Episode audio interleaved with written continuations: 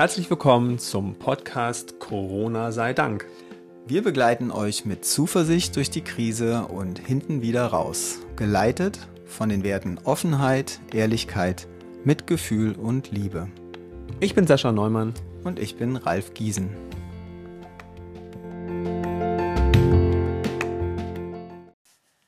Folge 1. Vernunftspanik.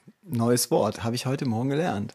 Womit hat es womit damit auf sich? Vernunftspanik, ich krieg's ja kaum raus. Naja, Worum geht's? Ich fand es eigentlich irgendwie total spannend. Das ist übrigens ein, ein schöner Artikel von Sascha Lobo gewesen. Äh, und letztendlich geht es halt darum, wie reagieren wir auf diese Krise. Und in, ich weiß nicht, ob es dir auch so geht, aber bei mir sind von unterschiedlichen Menschen in den letzten Tagen so, so Nachrichten angekommen wie äh, unmöglich, diese Leute, die jetzt immer noch rausgehen und so weiter. Es geht doch gar nicht. Wir wissen doch alle, wir sollen drin bleiben. Ja, stimmt. Mein Neffe hat, äh, hat mir eine Nachricht geschrieben. Der hat gerade sein Abitur gemacht und schrieb mir eine Nachricht. Ja, ich habe heute beim Einkaufen meine Frau gesehen, die hatte zwei Einkaufswagen voll, hatte einen Mundschutz und dann hat sie sich in den Augen gerieben. Das hat er nicht verstanden. Das klang auch ziemlich danach, oder? Eigentlich ziemlich klug, der Junge. ja, stimmt schon. Klug, aber auch ein bisschen herablassend. Ja, genau. Und um diese Herablassung geht's ja dabei. Also, dass wir sozusagen denken, alle müssten genauso gut informiert sein und in irgendeiner Form dann gleich in Panik geraten, wenn sie es nicht sind, weil das geht ja irgendwie so einher. Also ich denke, das ist nicht in Ordnung, die müssten jetzt alle drin sein, die müssten das alle wissen. Mhm. Hm, ja, und da übersehen wir halt, dass wir vielleicht einfach da auch gegebenenfalls mehr Möglichkeiten haben oder dass nicht jeder die gleichen Möglichkeiten hat.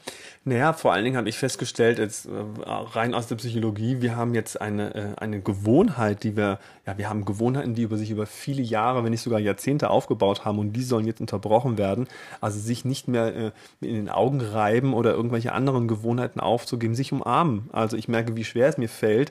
Wir beiden äh, sind jetzt gerade hier und haben beide bewusst die Arme verschränkt verschränkt, damit wir uns bloß nicht anfassen, ins Auge fassen. Das heißt, wir fangen schon an, jetzt neue Gewohnheiten aufzubauen. Und da muss ich auch mal sagen, also Menschen sind einfach Gewohnheitstiere und das kann man doch auch irgendwie tolerieren oder erstmal akzeptieren, dass das lange dauert, finde mhm. ich. Ja. Du, ich hatte gestern selber mein erstes Coaching. Ich meine, ich bin ja gewohnt, Online-Coachings zu machen und da gibt es ja überhaupt keinen, keinen physischen Kontakt. Das heißt, ich bin normalerweise nicht gewohnt, meine Coaches zu umarmen oder in ja, irgendeiner Form schon einen Schritt weiter. So einen körperlichen Kontakt zu haben.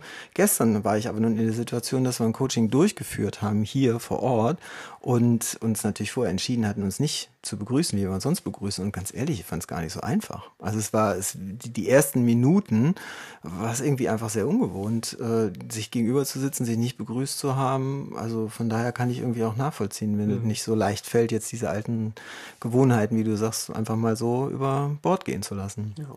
Aber was war dann für dich die wichtige Erkenntnis in dem Artikel über Vernunftspanik, naja, so wie du es gesagt hast? Naja, so, so, so spannend, wie wir jetzt ja hier anfangen, so improvisieren, improvisierend, wie wir es machen.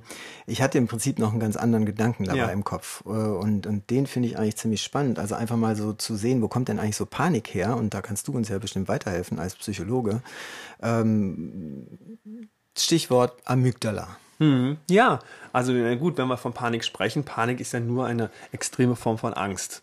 Und äh, unser Lieblingsspruch bei uns im Institut benutzt du wahrscheinlich genauso häufig wie ich. Da, wo die Angst ist, da geht's lang. Also wir wissen beide, dass Angst auch etwas Gutes hat. Also es ist eine positive Absicht, es sichert unser Überleben und wir brauchen diese Angst auch in irgendeiner Form. Ja, mir fällt da zum Beispiel auch der Unterschied ein zwischen Angst und Furcht. Denn das war so am Anfang meiner NLP-Ausbildung, habe ich irgendwie dann mal gehört, so nach dem Motto, dass das wichtig ist, das zu unterscheiden und zu wissen, was das ist. Also Furcht, wenn ich es richtig erinnere.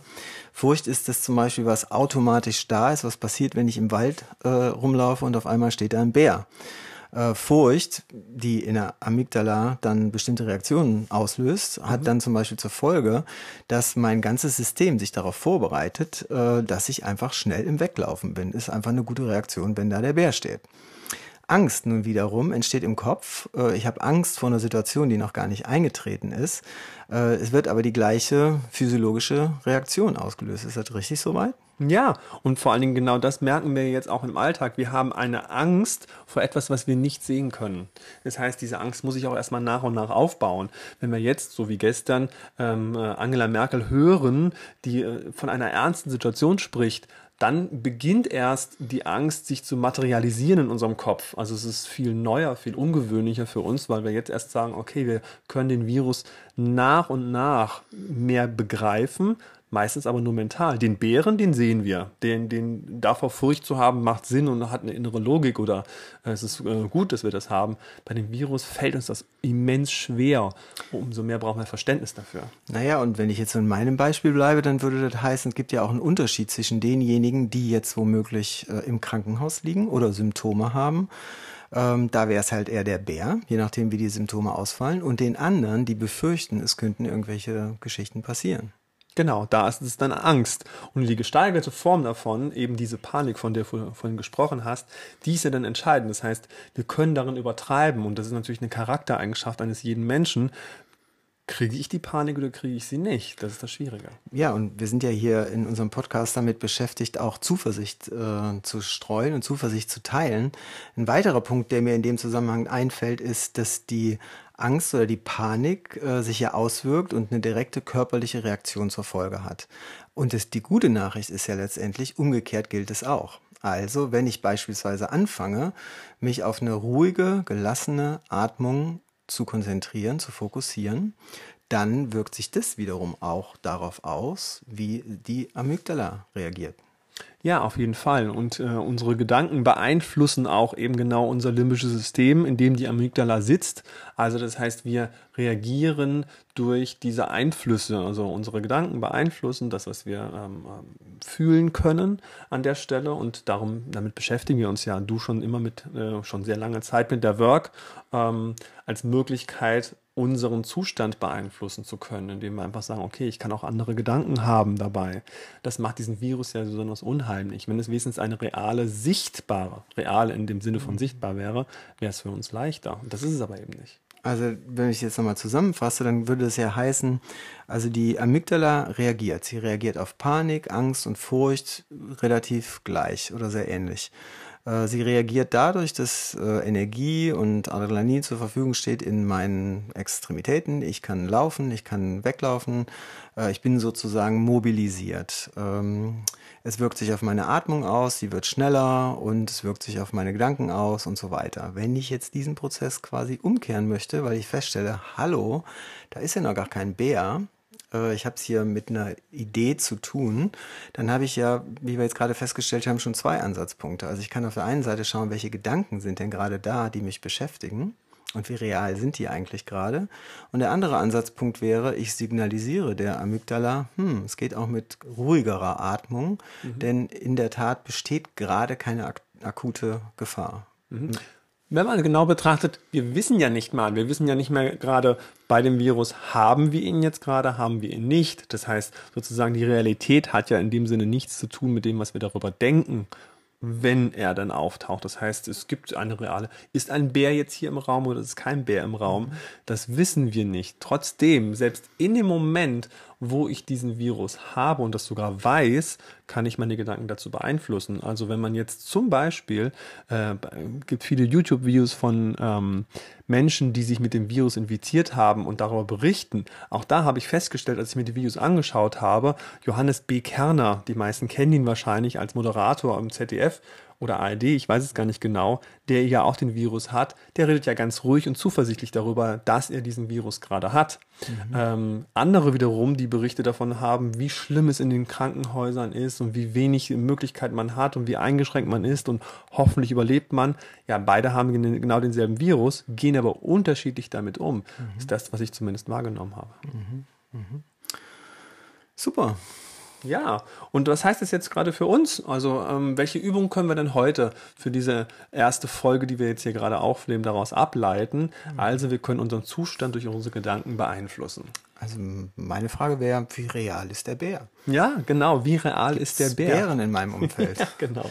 Wir suchen mal die Bären in unserem Umfeld und stellen aber auch gerade fest, selbst wenn er im Raum steht, wie kann ich ihm begegnen? Mhm. Lohnt es sich wegzulaufen vor dem? Lohnt es sich erstmal die Gedanken zu überprüfen?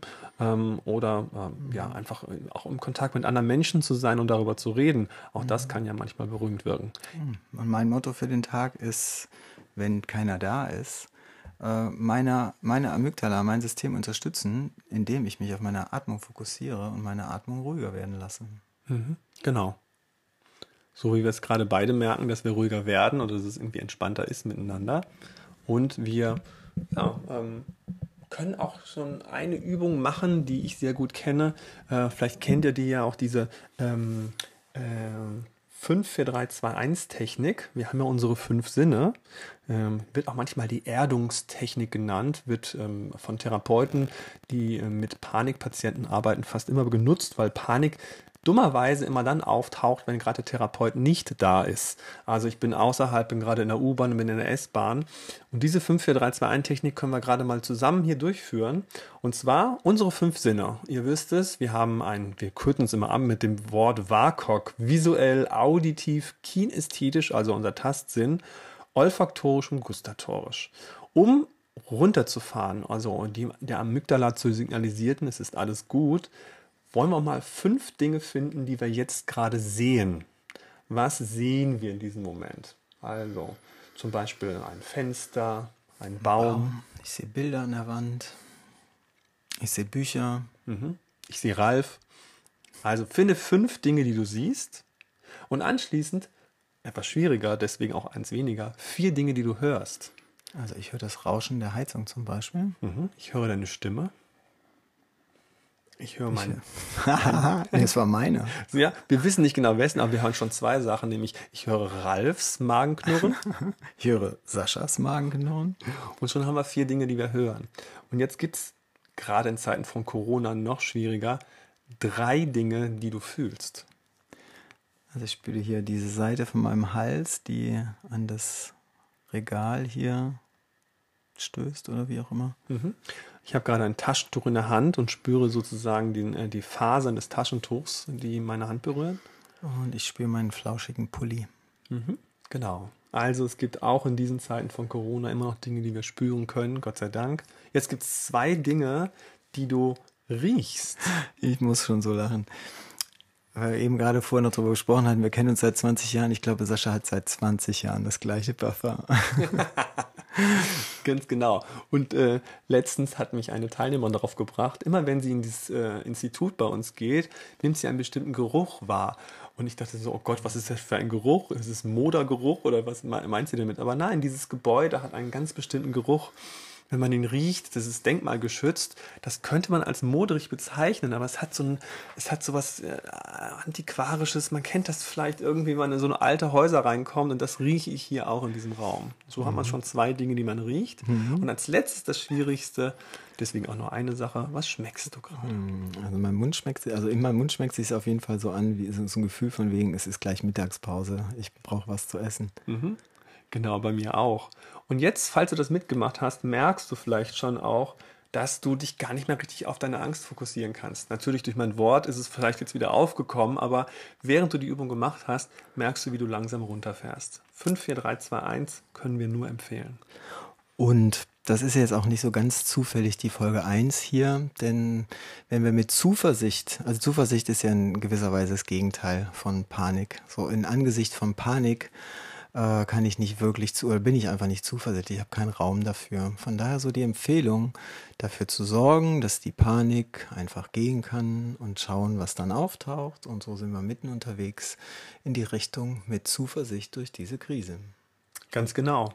Und ich hoffe, du hast beim Zuhören auch eine kleine eigene Idee gekriegt oder ja, fühltest dich unterhalten von dem, was wir erzählt haben. Ähm, wir werden uns daran weiter orientieren, gucken, was in den mhm. nächsten Tagen bei uns auftaucht, was sich wieder verändert hat. Wir freuen uns über Kommentare, Nachrichten, Meldungen. Genau, vielleicht hast du auch eigene Ideen und ähm, Übungen, die du machst, wenn du merkst, ja, ich habe gerade irgendwie Furcht oder Angst vor etwas, was dann bei dir ähm, eine Möglichkeit gewesen ist, um damit gut umzugehen. In dem Sinne wünschen wir eine gute Zeit, kommt gut durch die Krise und bleibt bei den Werten, die für uns wichtig sind, zum Beispiel Offenheit und Liebe. Ehrlichkeit und Mitgefühl. Genau, und eine Verantwortung für das Soziale um uns herum. Mhm. Dementsprechend, wir wünschen eine gute Zeit. Äh, bleib gesund und fröhlich. Und bis bald. Tschüss.